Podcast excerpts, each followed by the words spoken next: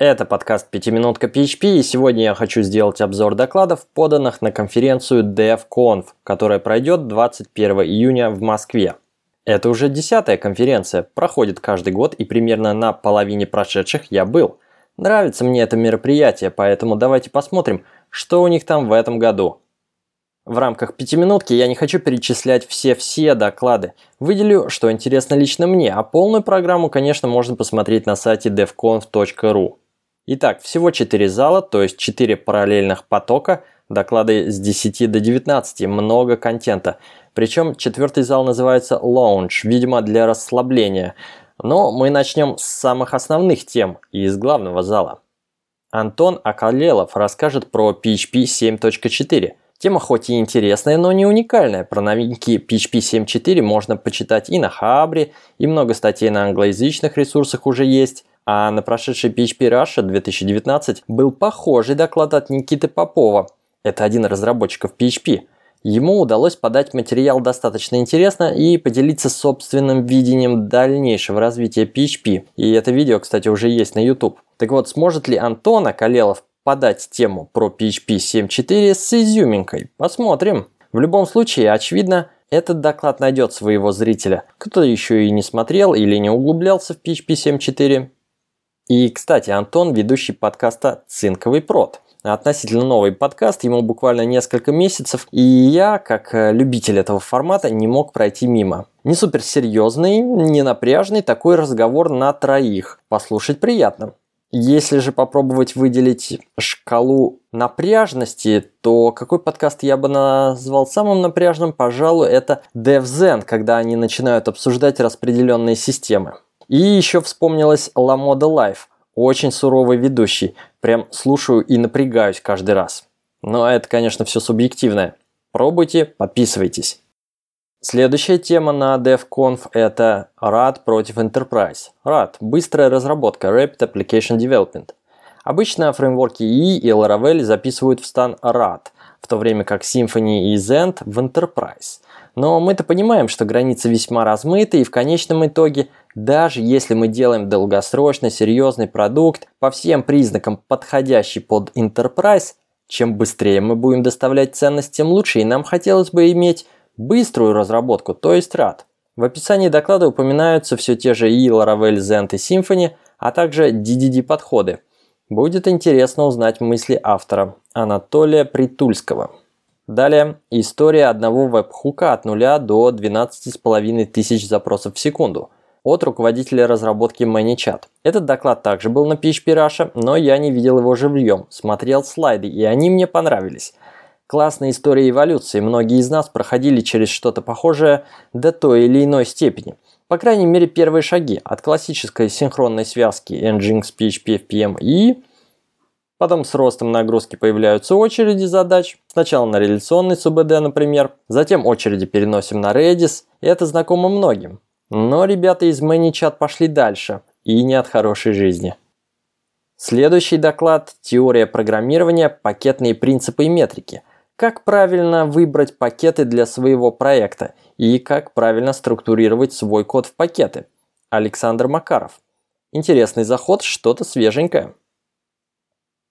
Tarantool. Добавляем SQL в NoSQL СУБД. Tarantool, эта СУБД родилась в первую очередь как очень быстрое in-memory решение для хранения профилей и сессий в Mail.ru. Но со временем проект обрастал функциональностью и не так давно вышел стабильный релиз с поддержкой SQL. В прошлом году на Highload я слушал доклад про процесс внедрения SQL в Tarantool е. И тогда одной из целей было сделать drop-in replacement для MySQL, чтобы можно было запускать поверх Tarantool а такие популярные проекты, как WordPress, Joomla или даже Drupal. Основной профит в том, что Tarantool по своей природе достаточно быстр, и там, где мы сейчас используем связку MySQL плюс Memcache или MySQL плюс Redis, можно было бы обойтись одним Tarantool ом. Пришли ли они уже к этой цели? Можно ли запустить WordPress? Будет очень интересно пообщаться с докладчиком Кириллом Юхиным о планах и его видении будущего Tarantool. Доклад «Как делается оптимизация». Процитирую фрагмент аннотации. Подробно разберем нехитрый пример про обработку CSV, и на нем вскроются бездны, а глаза задергаются от грязных трюков. Узнаем, что лучше, лучше взято в кавычки. Bash, PHP, Python, Node.js, Go или C++. Спойлер, не обязательно C++. Разберем топовое по скорости решения. Что же, я уже заинтригован. Кстати, с практической точки зрения, если у вас есть задача парсить CSV на PHP, я рекомендую брать библиотеку Liga CSV. На Packagist это самый популярный пакет, если сделать поиск по слову CSV. Все очень удобно, справляется со всякими краевыми случаями типа переноса строки внутри ячейки, различными типами экранирования, кодировки и так далее. В общем, пользуюсь и голова не болит. Доклад. TDD. Как уйти от мучений и войти в поток? Рассказывает Сергей Рябенко. Цитата. Поговорим о том, как отличать хороший тест от плохого. Почему покрытие тестами уже существующего кода – это вредное занятие. Благодаря TDD разработка становится более простой и быстрой. Как и любой инструмент, тесты нужно научиться правильно применять. Конец цитаты. Я не адепт TDD, и тезисы этого доклада звучат для меня немного спорно, однако что бесспорно, Тесты нужны, важны, а научиться писать удобные и эффективные тесты не так-то просто. Поэтому поддерживаю любое начинание по донесению информации об автоматизированном тестировании в массы. И сам приду послушать, мне точно есть чему поучиться. Павел Степанец расскажет про разработку абстрактных компонентов и симфони бандлов. Как он пишет, работая над проектом, они столкнулись с необходимостью развернуть несколько приложений, имеющих разные детали реализации, в то время как основная часть бизнес-логики работала одинаково, но часто требовала изменений. Чтобы не копировать код из проекта в проект, стало понятно, что нужно создавать какой-то слой абстракции для основных процессов и выносить в отдельные компоненты, которые легко подключались бы через композер. Ну, как я понял, им нужно было создать какой-то свой бизнес-фреймворк. Например, во всех проектах есть функциональность по выставлению счетов, администрированию пользователей и тому подобному. В докладе будут примеры создания бандлов для Symfony, стендалон компонентов и описание сложностей, с которыми столкнулся автор. Предвкушая 12-й PostgreSQL. Опять же, обзорный доклад о новинках. И основной интерес в том, что он от Ивана Панченко из Postgres Professional. Так что будет кому позадавать не самые простые вопросы и узнать какие-нибудь инсайды. Proxy SQL 2.0 для MySQL. Как убрать нагрузку с мастера на реплики и не прочитать старые данные. Как без ругани с разработчиками исправить их запрос. Как найти, что тормозит. Как сделать так, чтобы падение MySQL заметил только мониторинг. Из названия понятно, что со всеми этими вопросами поможет справиться Proxy SQL. В целом должно быть интересно, если у вас есть подобные проблемы. Далее доклад с простым и четким заголовком Domain Driving Design. Александр хочет поделиться опытом применения практик DDD в среднеразмерной компании. Внезапно они пишут на Ruby, так что подозреваю доклад будет по самым основам. Страх и ненависть работы в высокотехнологичном стартапе Константин Юревич. Судя по тезисам, доклад лично мне не очень интересен, но фамилия докладчика не давала покоя, где-то я ее уже слышал. И вспомнил, Юревич, это же губернатор Челябинской области, пойманный на многомиллионных взятках, или вроде даже не пойманный, а куда-то сбежавший. В общем, к конференции докладчику это никак не относится просто обратил внимание. Так что читайте тезисы и заходите на огонек, если стартапы вам по духу. Dependency Injection в React. В данном случае подразумевается не React PHP, а библиотека React на фронтенде, та самая популярная от Facebook. Я использую React в работе и даже записываю подкаст «Пятиминутка React». Тема лично мне интересна. В данном докладе речь пойдет полностью про контекст, про современный контекст 16 React.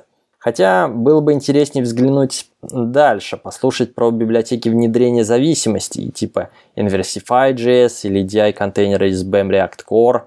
Такая вот идея для доклада на будущую конференцию. И мы уже практически подходим к концу моего списка.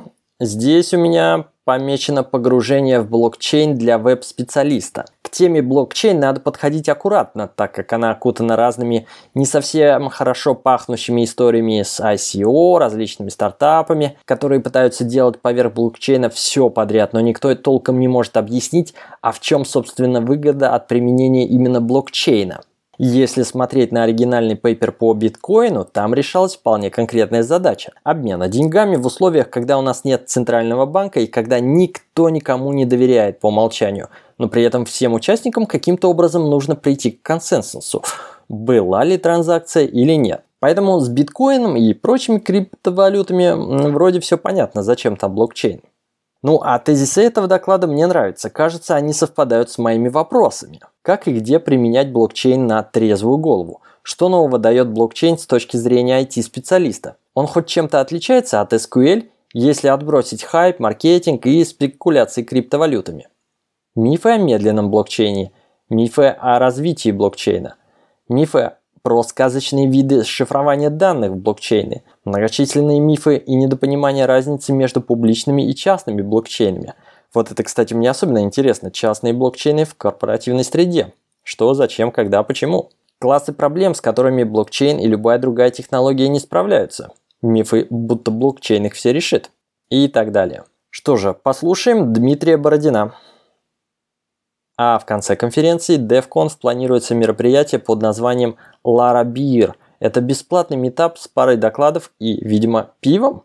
Регистрация на meetup.com, ссылку прилагаю. В общем, до встречи на 10-м DevConf 21 июня, Москва. И, кстати, чуть не забыл, конференции еще есть второй день, 22 июня. Там будут исключительно мастер-классы. Билет на них можно купить совершенно отдельно от основного блока, так что смотрите на сайте, если интересно чем-то позаниматься, попрограммировать, видимо.